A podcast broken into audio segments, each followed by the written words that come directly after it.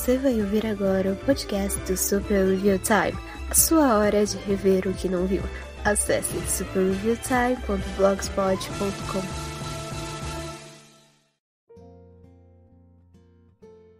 Vocês pensam que nós fomos embora? Nós enganemos vocês. Fingimos que fomos e voltemos. Ó, nós aqui outra vez. E está começando mais uma vez o Capan Comenta, trazido até você pelo Super Villain Time e pelo Filmante. É... Faz um tempo, né? para variar. Né? Porque... Que, que, mas podcast é assim, né? Eu faço um, eu, eu passo dois meses sem fazer, três meses, às vezes um ano.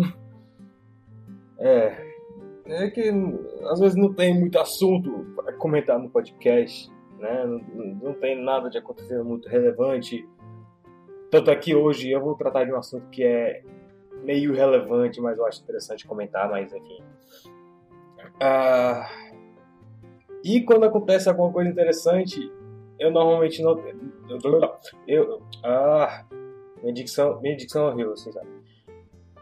Quando acontece alguma coisa relevante, eu normalmente não tenho tempo para fazer nada, né? Ou então vem alguém antes e já e já faz alguma coisa que realmente diz tudo que eu ia dizer. E, eh, no caso, no caso que foi a treta do do Crunchyroll com os piratas, né? Os sites de, de desenho japonês pirata. Ah, eu tinha uma coisa tão legalzinha planejado para falar, uma coisa assim, bem explicadinha e tal. É... Só que aí o Amer veio, fez um podcast que foi melhor do que eu poderia imaginar. Eu discordo dele em alguns pontos, mas até a conclusão que ele tirou foi tipo exatamente a minha. Né? Antes de eu ouvir meu podcast, eu tinha um pensamento, e aí quando eu ouvi o podcast do Amer, é... ele disse exatamente o que eu ia dizer tá todo mundo errado. é. Tá todo mundo errado ali. Mas eu ainda dou um pouco de crédito para os dois lados. Mas ainda assim tá todo mundo errado. Porque.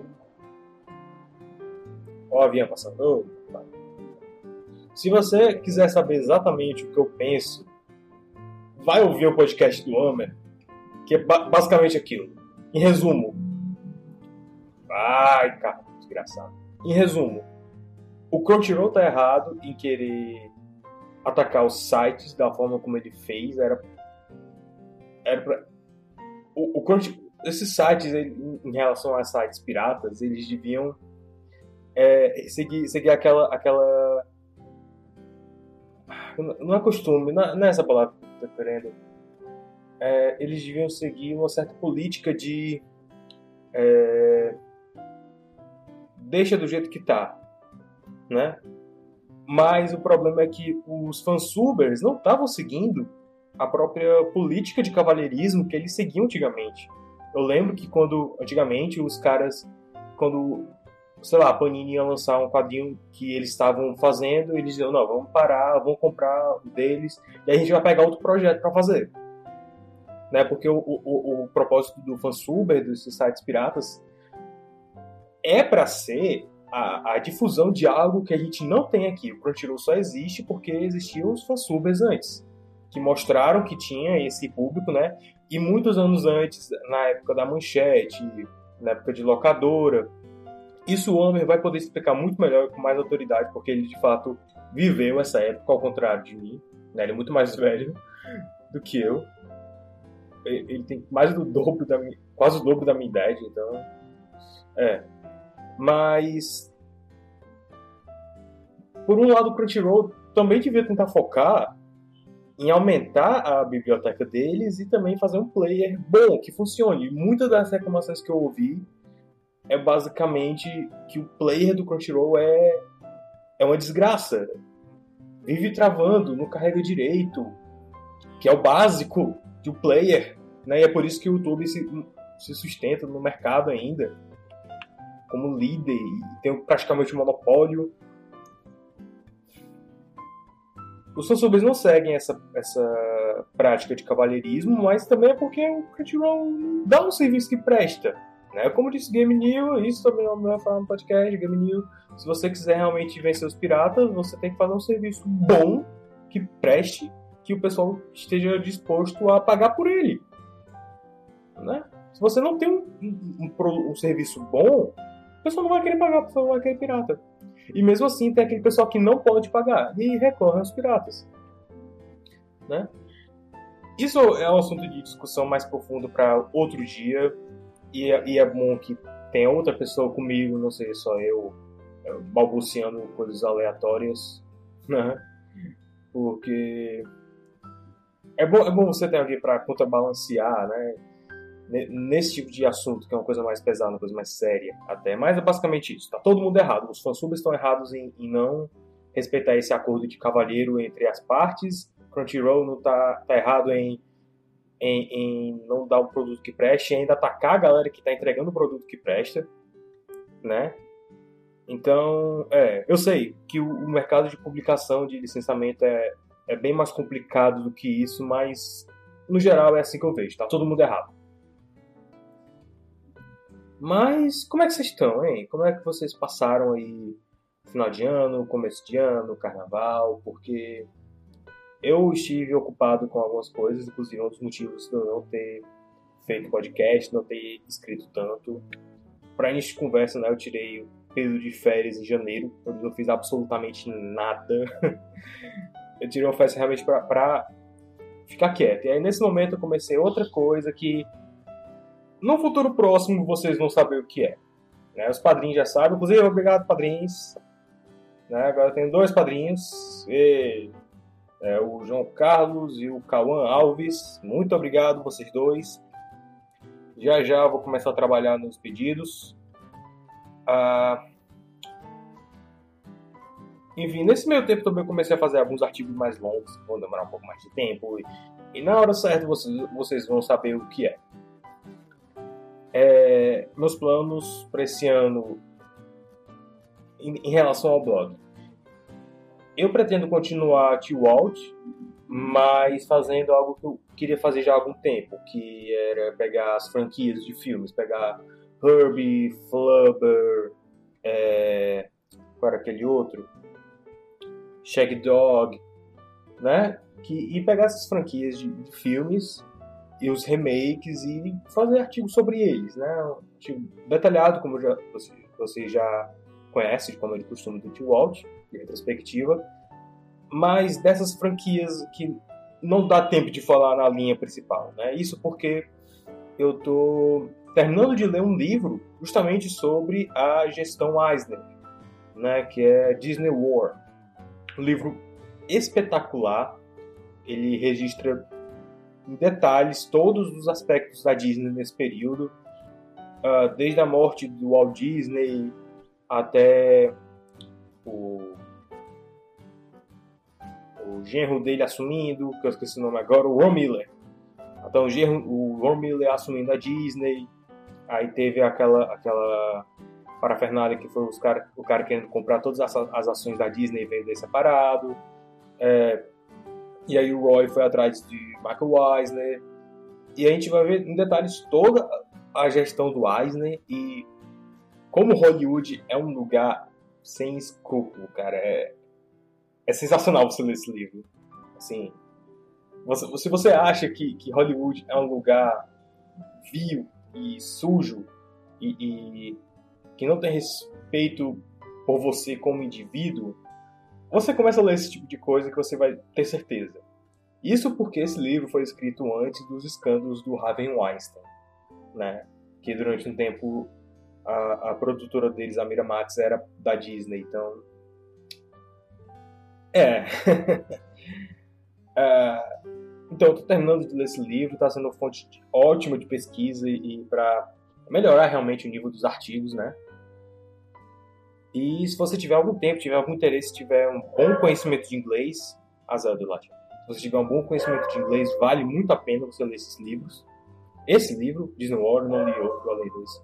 Nem terminei esse, na verdade. Quais são os assuntos que nós temos hoje? É, Nós temos um bem mais leve, mais divertido e meio passageiro, né? E outro que é um pouco mais polêmico, né? Mas vamos começar pelo primeiro, que é a forma que a Disney tem tratado os Muppets recentemente.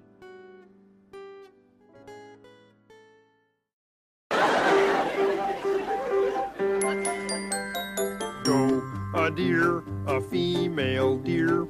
Ray, a drop of golden sun. Me a name I call myself. Far, a long, long way to run. So, a needle pulling thread.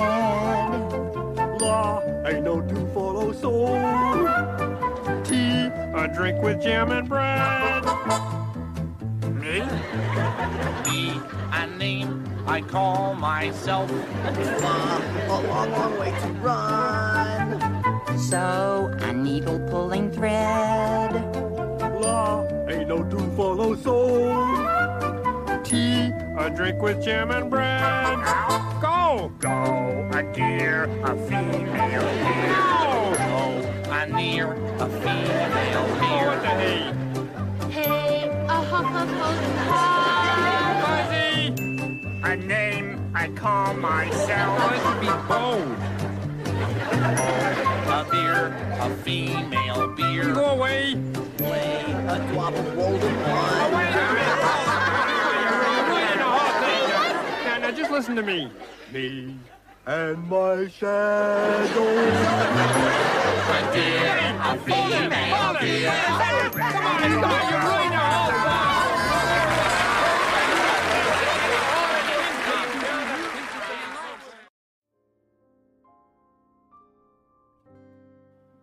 Ok, não é segredo pra ninguém, se você, assim como eu, se importa minimamente né, com os Muppets,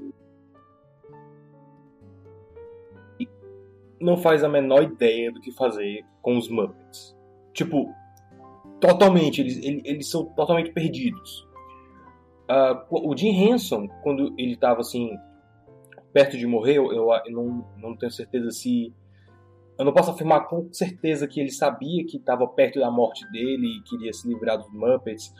Ah, o que eu sei da época, dessa época, que ele queria um pouco mais de liberdade criativa, né? Ele, ele queria trabalhar em outras coisas que não fossem os Muppets. Ele achou assim, não, eu dei tudo que eu pude dar para esses personagens, eu quero fazer outra coisa agora. Que foi até o que aconteceu na época, né? Ele, ele começou a desenvolver uma série da Pequena Sereia, né, em live action, que foram feitos dois episódios pilotos e nada além disso. Né, que a, a Ariel seria uma atriz mesmo e os outros personagens, Sebastião, Linguado, eles seriam fantoches. Feitos pela Jim Henson, claro. Ah, a série não deu encanto nenhum porque pouco depois disso o Jim Henson faleceu e o que seria essa série acabou se tornando a série animada da Pequena Sereia.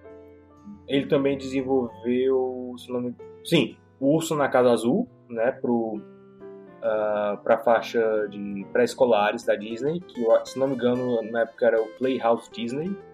Eu acho que não era um canal só para eles, eu acho que era um período do Disney Channel. E ele também começou a trabalhar em Família Dinossauro. Né? Só que ele não, não conseguiu completar o conceito, antes, né? ele faleceu antes disso. E aí veio outro, outras pessoas e terminaram o conceito e ficou sendo da Disney, né? Eles passavam na ABC.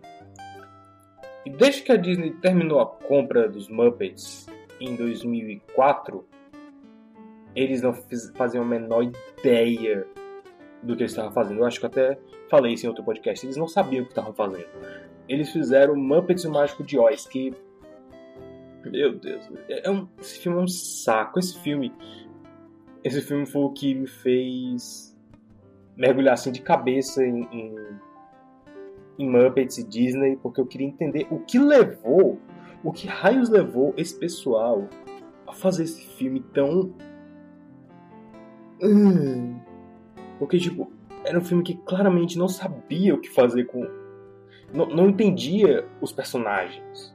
Ele não entendia os Muppets. Os Muppets, eles eram. Eles faziam é, é, piadas que o público adulto ia entender, eles faziam piadas adultas, mas não era frequente e ainda assim eles tinham um pouco de senso do que fazer, né? Os, o, só que assim os Muppets eles ac- acabaram pegando muito público criança. Então eu sinto que depois de um tempo eles amansaram assim nesse sentido, né?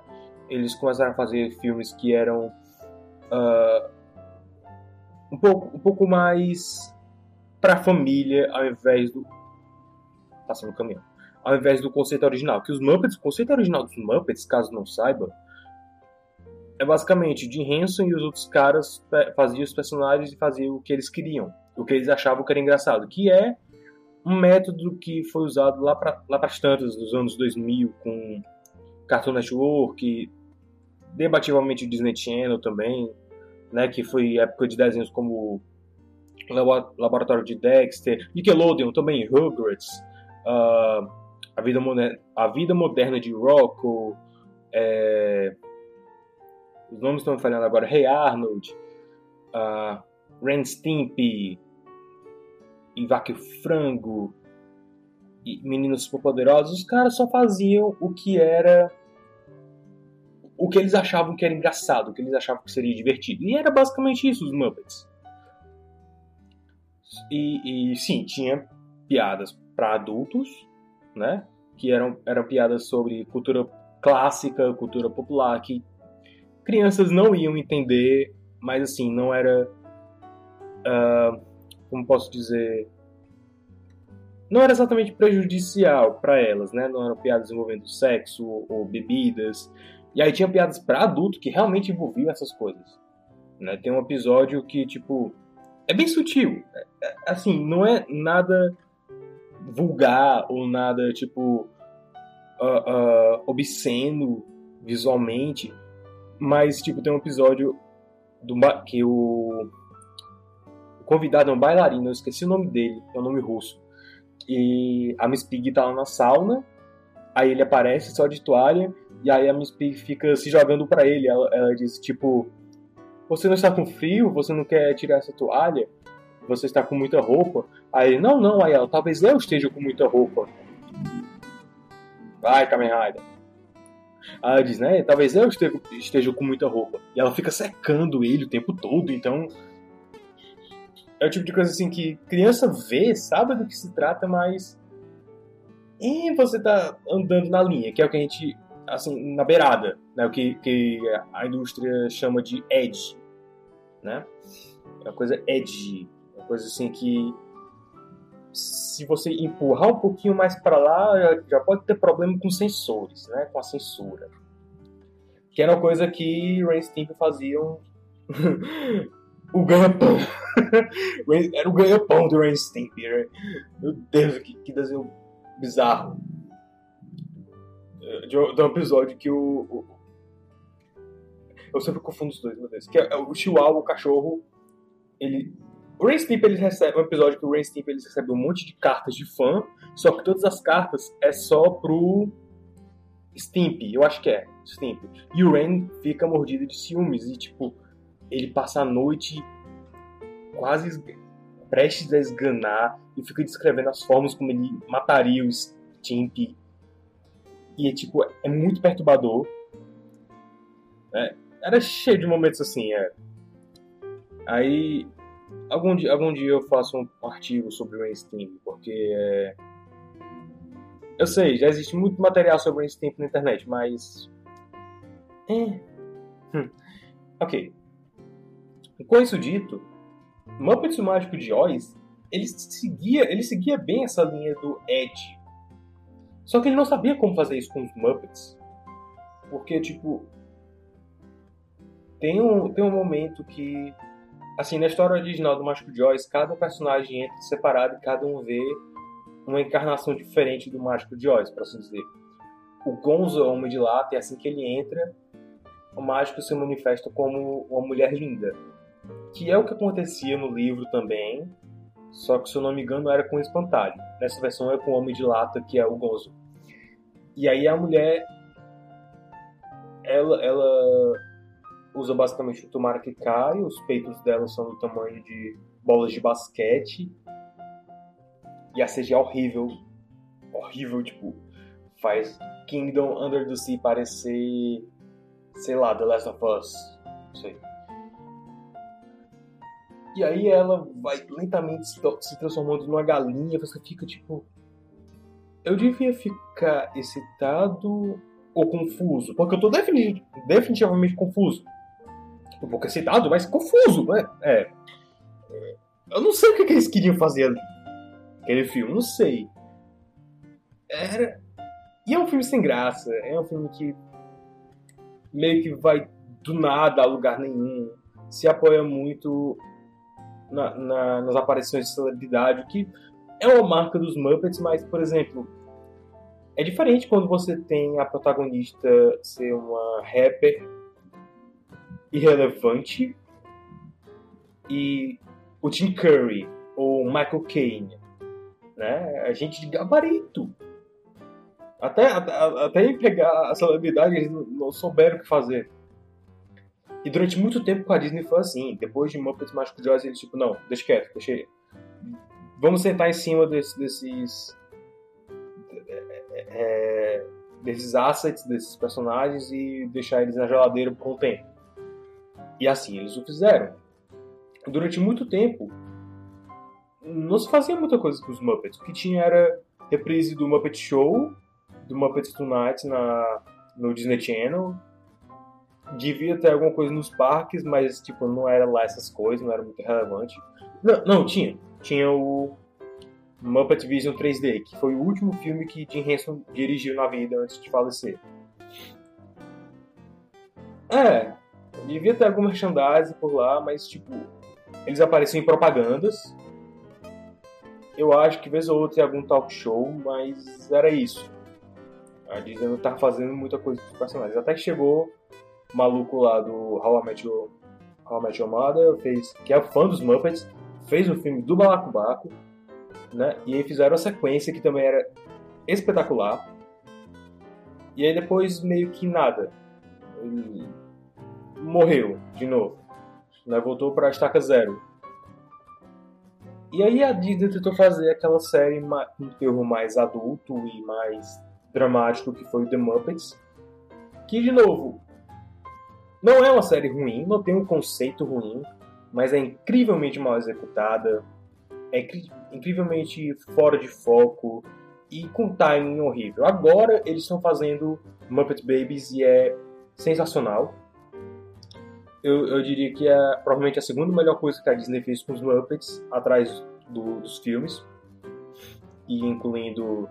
é, Eu não sei se eu deveria incluir Muppets na Ilha do Tesouro e Muppet Christmas Carol, porque eles não exatamente produziram, eles só distribuíram. Eles estavam naquele. Eles estavam naquele limbo onde os Muppets também per- pertenciam à Disney, meio a Jim Henson. É.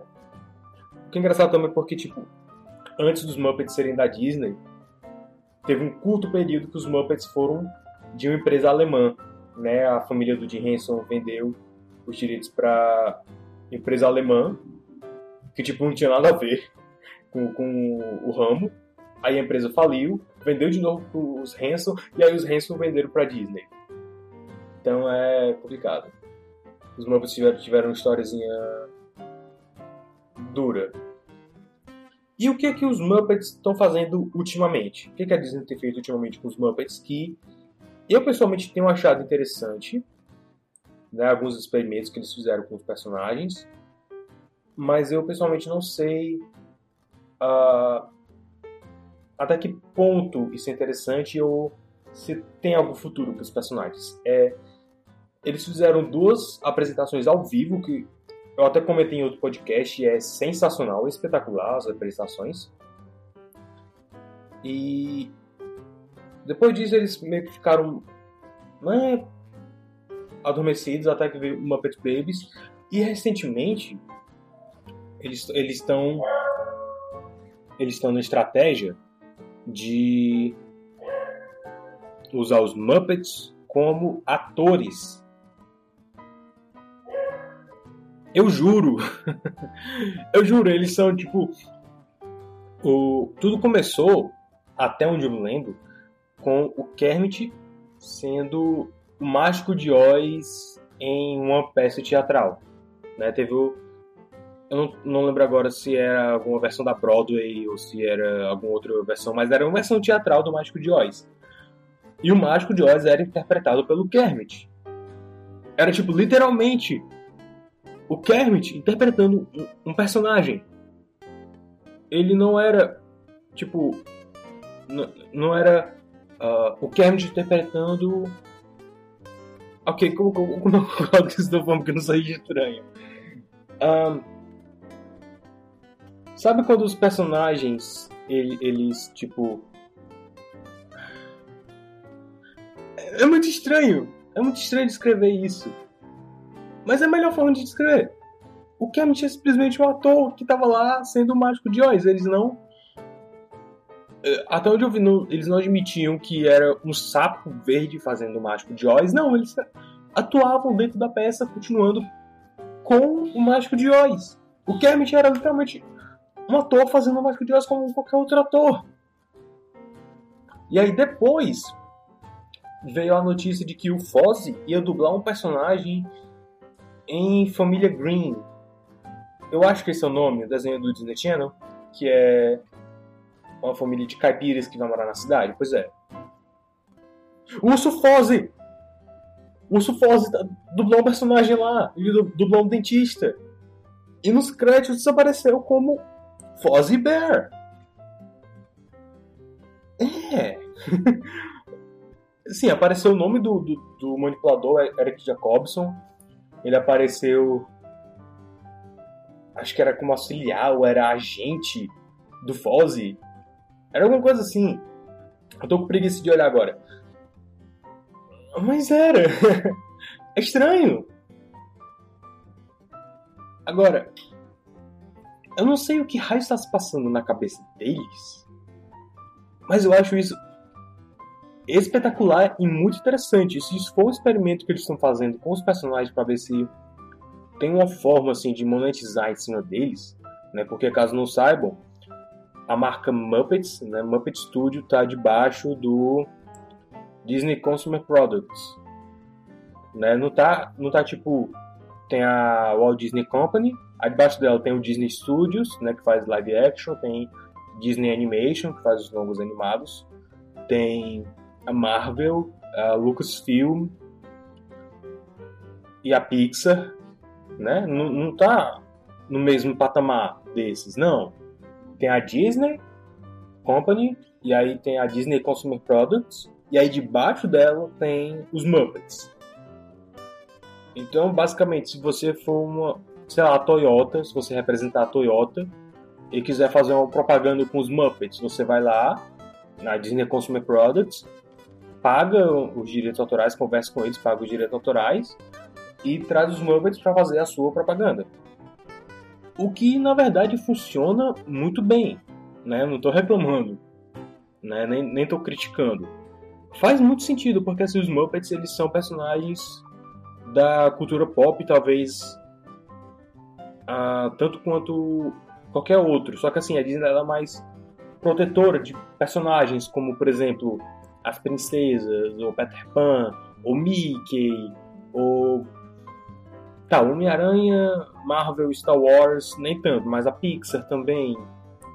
É, eles, eles têm um sistema de licenciamento deles para fazer é, coisa de, de banho e comida e caderno, eles têm. Só que, por exemplo, você não vai fazer chegar pra, pra Disney, né? Chegar lá e dizer, ô, eu quero fazer, eu eu quero pegar o Mickey.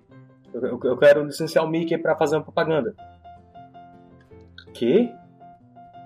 É, eu, eu quero pegar o Mickey, eu quero, eu quero pegar o Mickey, fazer propaganda de carro com ele. É, oi? tipo, eles. Eles não vão deixar. Eles são muito protetores.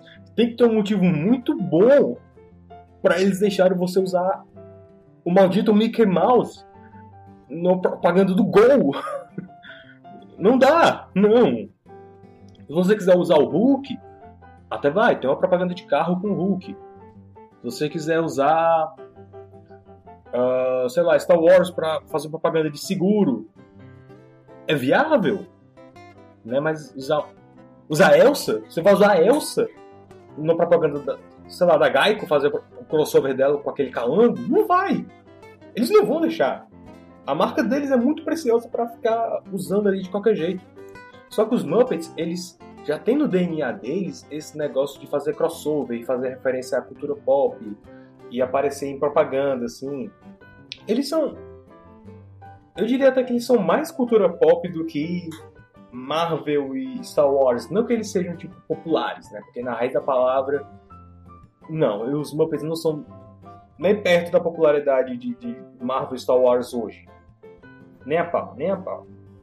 Mas é mais fácil você convencer eles a, a usar Pig para fazer uma propaganda de perfume, assim, que não seja colônia da Miss Pig, por exemplo. Né? Porque se você for fazer uma parceria com a Disney para fazer a colônia da Minnie, de boas.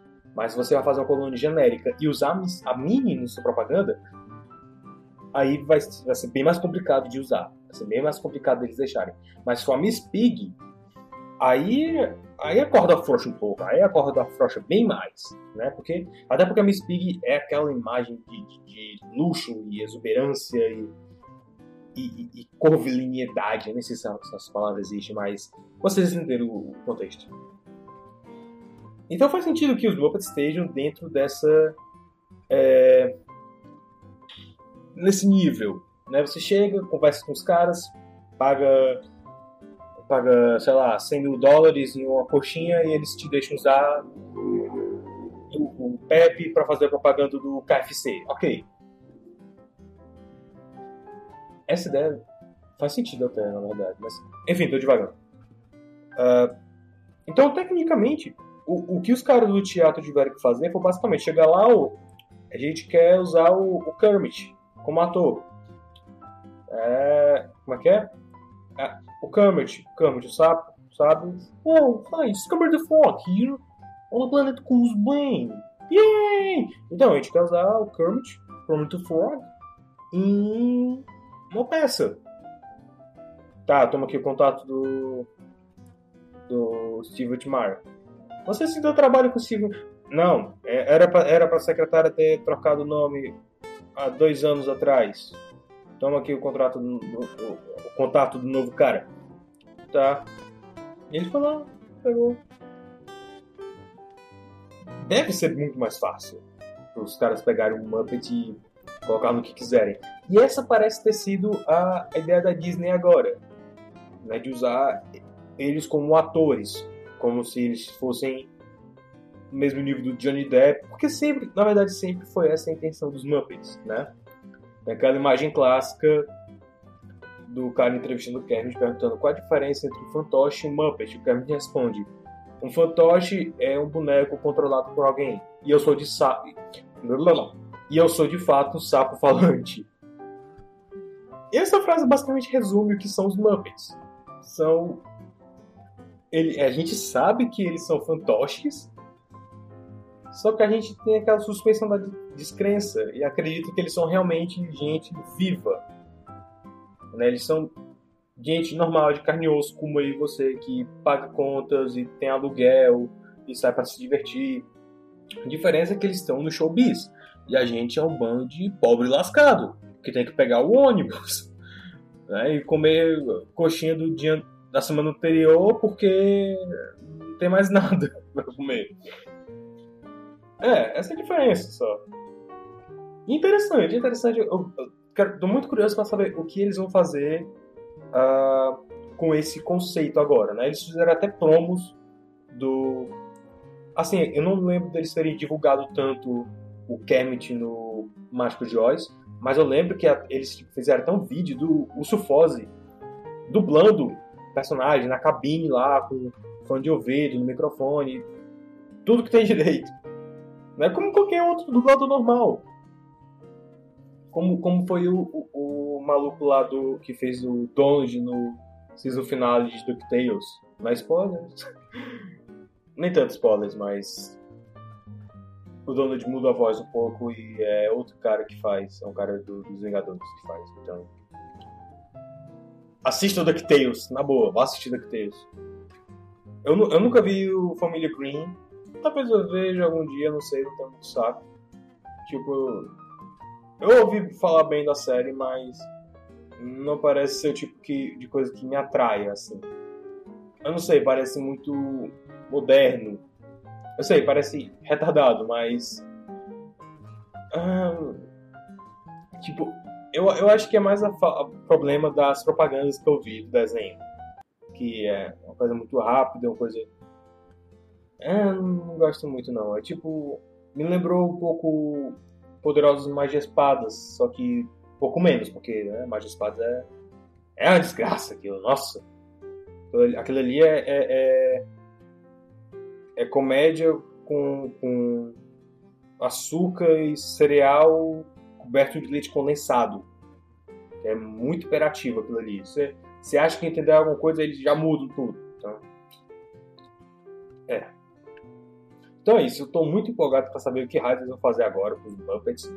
Parece ser algo muito interessante. Eu estou querendo muito ver o que, que eles vão fazer. E sei lá, eu só queria, mas eu só queria que eles tentassem entender os personagens antes. Talvez se tiver algum fã lá, tipo o cara do How I Met Your Mother, talvez os personagens fiquem populares de novo. O maior erro foi eles terem feito aquele The Muppets, daquele jeito. Era pra eles terem feito um revival de Muppet Show. Ah, eu lá! Oh, Disney! Não, abuso. Bob Iger, retardado mental. Daqui a pouco ele, daqui a pouco ele sai. Daqui a pouco ele sai. Tenho fé ainda.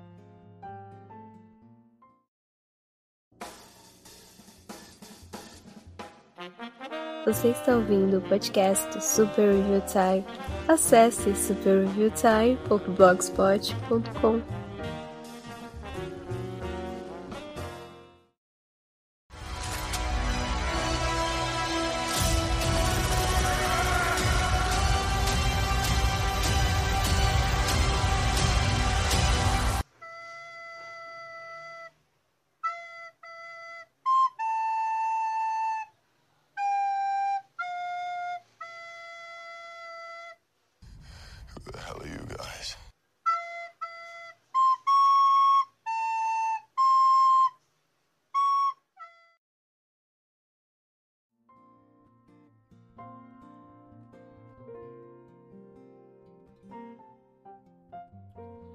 E para o nosso segundo assunto de hoje: polêmica. Vamos falar da polêmica da Capitã Marvel. Qual delas? Exatamente. esse filme está sendo uma desgraça tão grande. E o bom é que assim, eu já vi esse filme.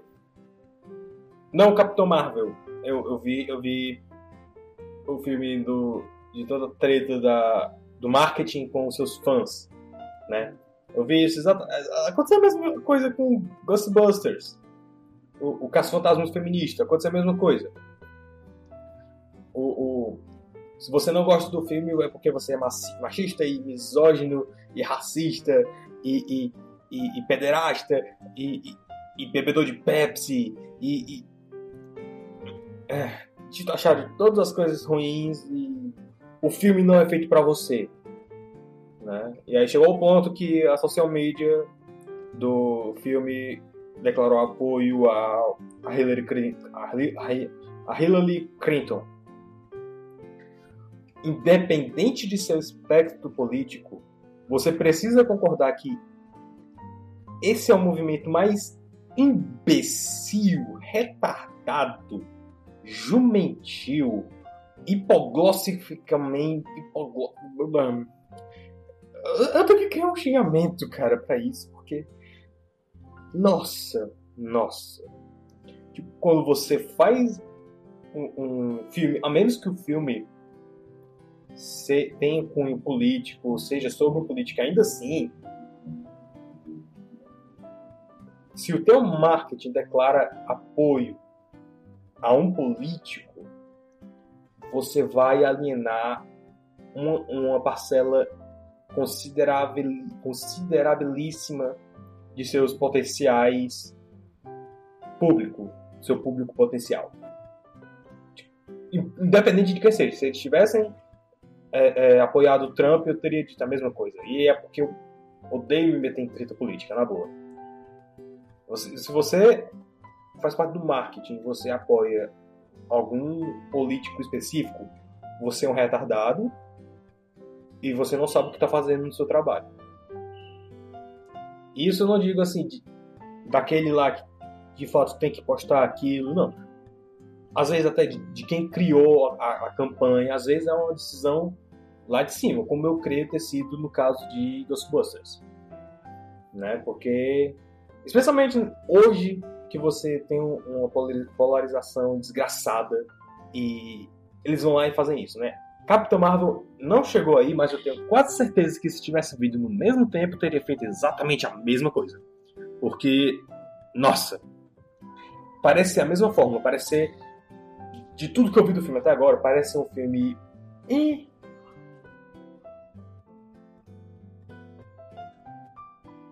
Negra foi um saco.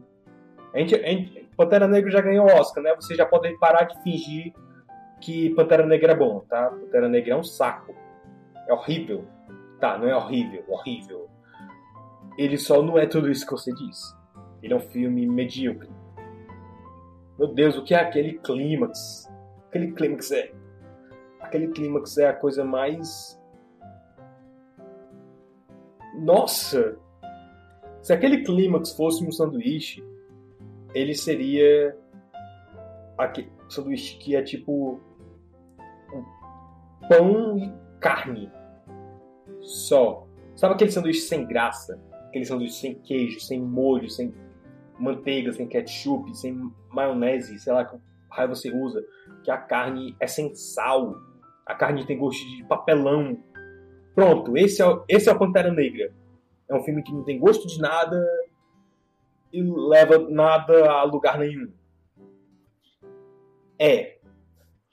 Wakanda é horrível, Wakanda parece uma favela. Você vai ver outras interpretações. Wakanda é, é maravilha tecnológica, é brilhante, é interessante. Wakanda aqui é sem graça. Nossa, Capitão Marvel parece que estava indo nesse mesmo nível. E o pior é que assim, o filme se passa nos anos 90. Eles podiam ter focado a noventicidade do filme, né? Que tá em alta, nostalgia dos anos 90, tá em alta demais. E os caras não aproveitam. Não, eles vão atrás de dividir o público e, xingar o, o, o, o seu público potencial, sem motivo. E, e, e tudo que eu tenho ouvido do filme até agora, assim, de gente que não tem nenhum bias, né, nenhum, nenhum viés, e alguns até que tem viés, é um filme chato. É um filme. Teve um até que disse que deu um problema pra eles, porque desagradaram o público deles, que era o filme mais chato desde Thor 2. E eu quase dormi em Thor 1. Eu não vi Thor 2 porque achei um, um saco também. Nossa, eu tenho que ver Thor 2 ainda. Porque Thor 3 parece que é bom, né? Homem de Ferro 1 e 2 eu assisti, eu achei um saco, eu quase dormi. Então é. ai, ai. E assim, isso nos leva a outro problema também, que são o- os sites de, de análise de crítica de cinema, que são obrigados a fazer uma crítica boa para não perder favor né, dos estúdios. Porque imagina se os caras fazem uma resenha ruim, uma crítica cri- ruim de Capitã Marvel. Os caras não vão para ser chamados pela Disney para cabine de pré-estreia de Vingadores eh, fim de jogo.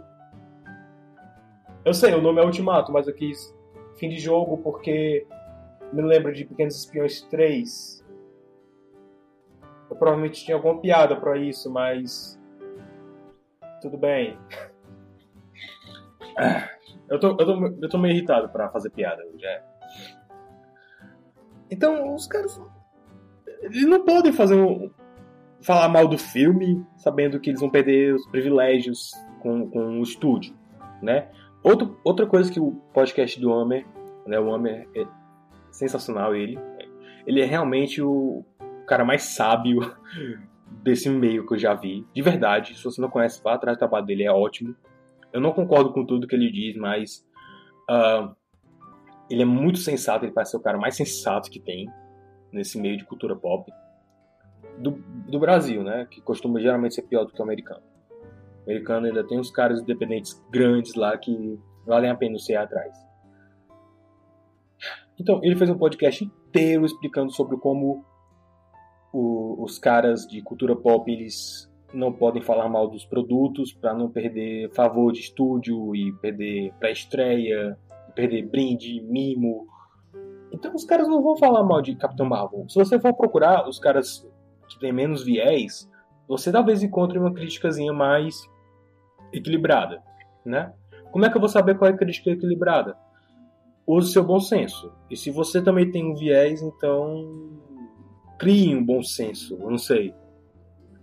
Você precisa saber escolher quem são os caras que você vai ouvir para poder tecer a sua própria opinião. Quando eu vi o retorno de Mary Poppins, eu ouvi do Rock Place que era um filme sensacional. E aí eu fui ver a resenha do Doug Walker, né? Que ele falava muito mal do filme. E aí assim, eu vi outras por aí, né? Que eram meio a meio, outras que amaram, outros que odiaram. É sempre bom você tentar pegar o maior possível de aspecto possível. Porque experiência própria é isso. Você vai, por exemplo, pegando ainda o retorno de Mary Poppins como exemplo. Eu vi o vídeo do Doug Walker, né? E aí ele falava mal de alguma coisa, tipo, por exemplo, ah, Mary Poppins tem um clímax agora. E aí ele ia falar sobre isso e dizer porque não gostou, etc. E aí eu automaticamente já dizia, não, mas faz um sentido ter o clímax por causa disso, disso, disso, disso. Eu entendo o ponto de vista dele, mas eu também entendo que ah, algumas coisas precisavam ser mudadas para público dessa geração. Eu senti que o filme, assim, no geral, ele tem, tinha a mesma alma de Mary Poppins, tinha o mesmo DNA, só que era uma geração diferente. É como você pegar uma foto do seu avô quando era criança uma foto sua quando era criança, você vai encontrar alguns traços semelhantes, mas você vai ver também que é outra coisa diferente. É mais ou menos a mesma coisa. Então, ah, aí ele falava tipo, ah, mas as músicas eram sensacionais, espetaculares. Eu, é verdade, as músicas eram muito boas, tinham o mesmo espírito da Mary Poppins original, e ainda assim adicionava alguma coisa nova. Né? E por aí vai. Você- essa é a forma certa de você olhar a crítica. Não é você ir é, é, é, pegar números de bilheteria ou pegar número do Rotten Tomatoes, que é o assunto para outro dia, pelo amor de Deus, é muito treta com Capitão Marvel. Capitão Marvel tá tá ficando na história de uma forma assim tenebrosa. E aí você tem que você outros agregadores também, você tem que olhar a- as críticas em si, né? Com o tempo você vai acabar criando um senso comum e acabar é, percebendo até gente que parece que não assistiu o filme e tá falando mal. Eu já vi isso um dia desses. Eu não lembro agora qual era o filme, mas eu tava lendo no Letterboxd um monte de, de- de comentário aleatório sobre um filme que eu não lembro agora qual era. Ah, Que Possible. Que Possible. E aí, tipo, o, o usuário lá reclamava de alguma coisa que lá na frente do filme era explicado, mano, tu não viu o filme! Tu não viu o filme! Ou então dormiu! Entende? Então, é isso que você tem que fazer. Não, tem, não pega só a minha palavra sobre um filme. Pega a minha, pega de mais alguém, pega de, de, de comentário do IMDB, no Letterboxd, no Rotten Tomatoes. E, tipo, vai mudando teus filtros também nos agregadores. Essa é uma lição importantíssima. Tu pega, tipo, quem mais gostou, quem mais odiou, ou, ou resenhas mais úteis ou menos úteis. Você vai perder um bom tempo nisso, mas pelo menos você vai criar o seu próprio senso crítico. Né? Você vai ficar vendo e vai já começar a notar quem realmente viu o filme, quem entendeu o filme, quem não entendeu, quem não viu. Né? Ou, ou quem tem viés e quem não tem. Uma coisa mais ou menos assim aconteceu com o Capitão Marvel. E. Só que eu não tô aqui pra falar isso hoje. Eu passei 10 minutos falando sobre isso, mas não é sobre isso que eu vou falar hoje. Não, não, não, não, não. É uma declaração da Brie Larson, a atriz principal, estrela de Capitã Marvel. É aquela que ela diz que não precisa dos dos homens brancos para ver o filme? Não, não necessariamente. Embora ela seja uma declaração também incrivelmente retardada e que tem a ver com o que vai falar hoje, mas um dos artigos que eu li tinha uma declaração dela que me chamou muito a atenção, né? Que assim mostra que ela não ou ela não sabe do que está falando ou mandaram ela falar isso, né? Porque ela tem que lacrar. A declaração dela era basicamente que eu não preciso que um homem branco de 40 anos me diga o que está errado em uma dobra no tempo, porque o filme não é para ele. Eu vou repetir. Eu não preciso de um homem de 40 anos branco me diga o que está errado, o que ele não gostou em uma dobra no tempo, porque esse filme não foi feito para ele. Isso foi provavelmente a segunda coisa mais imbecil que eu ouvi esse mês. Ou foi mês passado, enfim. Olha, como alguém que já está escrevendo artigos sobre filmes e entretenimento no geral desde 2012, 2011, faz aí uns quase 10 anos, né? E assim, eu sei, é, é pouco tempo comparado aos- a outros caras que estão no mesmo ramo, mas a minha especialidade acabou se sendo filmes para criança ou para adolescente, né? Eu vejo muito desenho, muita animação, muita coisa antiga também, ah, mas o que eu mais assisto mesmo realmente são é, essas coisas feitas para criança ou para família, né? E animação e, e comédias e coisas para adolescentes é o que eu mais costumo ver, é o que eu tô tendo mais contato. Quem faz essas coisas, esses produtos, são adultos, são homens brancos de 40 anos que fazem essas coisas. Então, segundo a lógica dela, o cara que criou. Ah, deixa eu dar um exemplo. Tô tentando lembrar de algum filme que eu tenha visto, mas. Nossa, é porque eu tô com tanta coisa pra fazer que eu tô. Minha cabeça tá começando a borbulhar já. Tá, vamos dizer. Toy Story, né? Assim que saiu, que foi feito por gente velha, homens brancos, né, com mais de 30 anos. Você está me dizendo que esses caras não têm o direito de apontar os erros no próprio filme que eles fizeram? E assim, eu sei que ela está falando do público, mas meu ponto é, se o cara está em tanto contato com aquele tipo de produto, de uma forma, certa forma ele trabalha com isso, ele não pode ter uma opinião, ele não pode ter um pensamento, ele não pode dizer o que está errado, o que não está. Ele não pode dizer o que ele gostou, o que ele não gostou. Quando você desenvolve um senso crítico, de verdade, ao contrário da Brie Larson, aparentemente, você começa a perceber certas coisas, tipo... Eu sei que esse filme não é pra mim, mas ele é bom. E muitas vezes eu ac- eu acabo encontrando filmes assim no meu blog, né? Ou então filmes que realmente não envelheceram bem, mas que tem algum certo valor histórico, valor técnico, né? Como, sei lá, Nomobile, Nomobile, né? Da Disney. É um filme chato, maçante, que não envelheceu bem, mas ele tem algumas coisas interessantes que talvez valham a pena dar uma olhada. E quando a Brie Larson fala alguma coisa assim, ela está basicamente dizendo que se tem um crítico de 40 anos, homem branco, cujo trabalho dele é ver filmes e dar, e, dar uma opinião embasada para pais que querem saber o que levar seus filhos. Ela tá dizendo que ele não pode fazer isso porque o filme não foi feito para ele. Então, a gente ouvir aqui crianças que não têm um senso crítico. Aí as crianças vão acabar consumindo todo tipo de, de merda. É isso? ok. Criança, no geral, não tem um senso crítico. E eu não tô aqui criticando exatamente o que as crianças uh, consomem de retardado. Eu, quando era criança, eu via muita coisa imbecil. Mano, eu via Lola e Virgínia, vai se lascar. Existe entretenimento para crianças que é realmente bobo, que é retardado, mas que é coisa para eles, é uma coisa para a idade deles.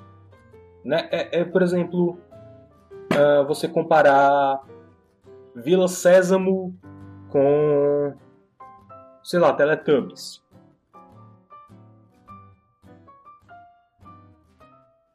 Ele obviamente não é o público-alvo nem de Vila Sésamo e nem de Teletubbies. Mas ainda assim, ele é obrigado, ele é pago, é o trabalho dele, é o ganha-pão, é assim que ele paga as contas. Ele estuda esse tipo de coisa e ele tem que assistir Vila Sésamo, assistir Teletubbies e emitir uma opinião escrita, redigir um texto explicando por que, que um é bom e o outro é ruim. Para ele, não. Para os seus filhos.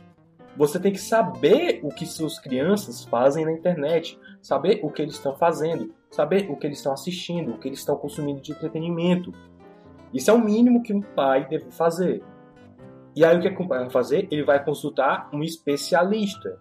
Se o especialista diz que Teletubbies não é bom para uma criança de 5 anos assistir, porque é, não vai incentivar certas capacidades mentais dela, mas Vila Sésamo vai, ele tem os motivos, ele vai apresentar os motivos.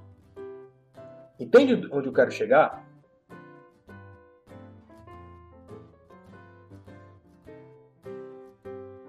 Certeza que Uma Dobra no Tempo não é um bom filme, o remake.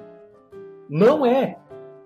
É um filme perdido, sem uma história, sem um plot, uh, que não entende o material original. Um filme que se perde em ocasiões lacrações, porque sim. E tipo, isso leva a, a desvios na história que não fazem sentido. E é um filme maçante, embora que seja visualmente criativo. Ainda assim, ele não tem o mesmo impacto que o filme original, talvez até o livro tenha. Isso caracteriza ele como um filme ruim. Eu digo para você não assistir? Não! Eu dou um conselho. Cara, se tu quiser, assiste, mas ó, o original é muito melhor. Assiste os dois e compara. Né? Quando eu faço o, o, os artigos do blog, eu tento dar um, um, um, tom mais cômico. Então eu zoo mais, eu tiro sarro mesmo. Ah, mas normalmente isso é para comédia você também começa a desenvolver você também começa a desenvolver o senso crítico para isso, saber o que, que quando o cara tá zoando ou não, ou se a zoeira dele tem algum fundo de verdade, que normalmente tem, né? Uh, isso, claro, os bons vão fazer isso, né? Você, você vai ver crítico que passa muito tempo numa piada que não tem muito base, é só uma piada, e outros que tem uma piada realmente fundamentada, mas que não passa muito tempo. Então você mas isso, isso é coisa de tempo. Você precisa gastar tempo para desenvolver esse senso crítico. Uma dobra no tempo não foi feita para mim. Não, não é um filme feito para mim, de jeito nenhum. Não. Eu não sou público-alvo de N maneiras, mas ainda assim, eu consigo ver que esse filme tem falhas, esse filme tem problemas. Uma dobra no tempo original também não era muito para mim. É um filme pra, pra gente até no máximo, sei lá, 13 anos, 14 esticando. Eu não sou o público-alvo desse filme. De jeito nenhum. Mas ainda assim, eu considero ele um filme muito melhor do que o remake. E eu não sou o público-alvo. Por quê? Porque eu, eu gasto meu tempo estudando, pesquisando e refletindo sobre esses filmes.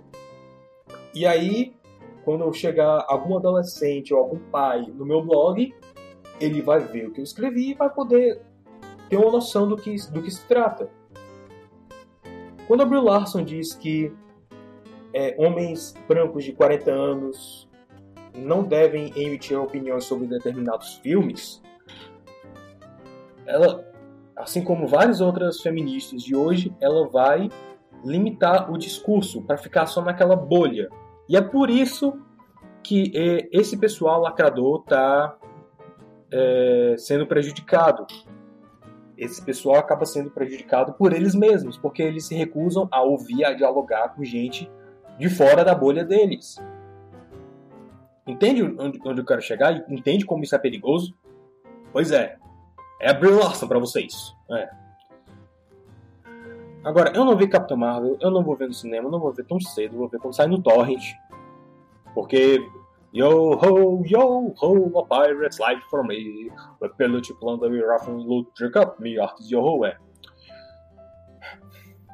É um filme que eu, que eu tô. Pelo que eu tô vendo, ele merece ser pirateado e muito. De verdade. Porque o marketing dele tá sendo muito agressivo. E eles estão só dividindo mais ainda. Se você vai ver o filme querendo amar, você vai amar.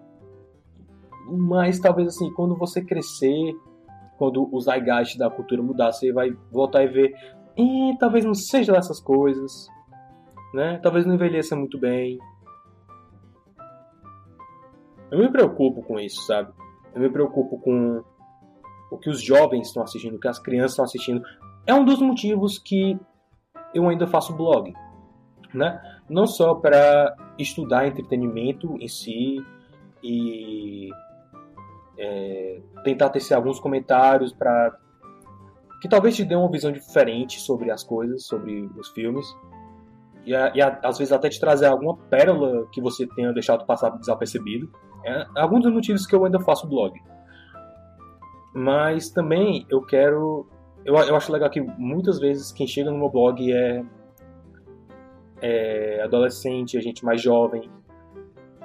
E eu quero que eles saibam o que pensar exatamente. Eu quero, eu quero debater com eles, eu quero mostrar para eles alguns erros que talvez eles não vejam dos filmes, porque isso vai gerar um, uma geração de, de público mais crítica, que vai realmente pensar, e talvez com isso o nível do entretenimento suba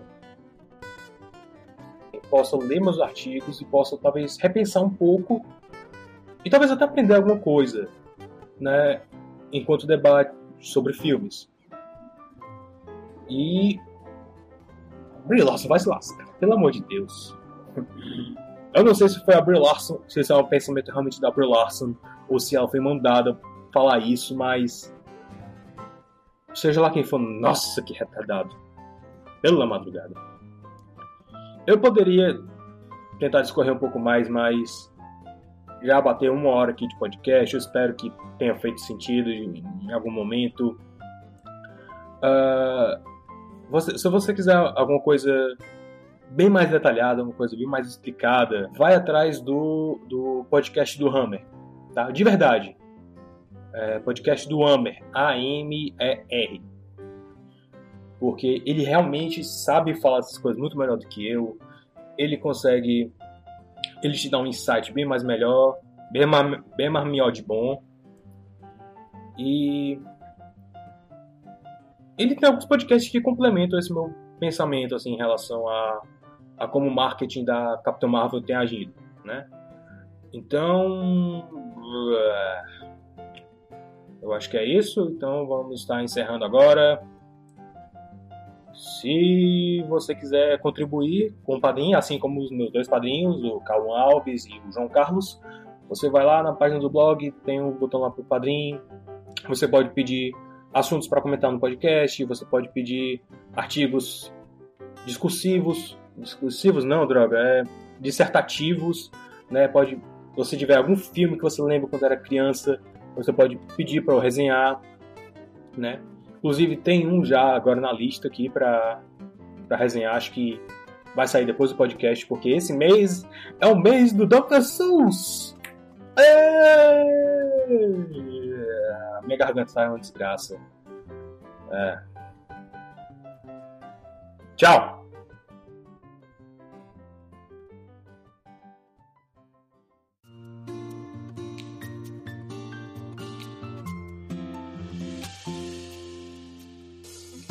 Você ouviu o podcast do Super Review Time.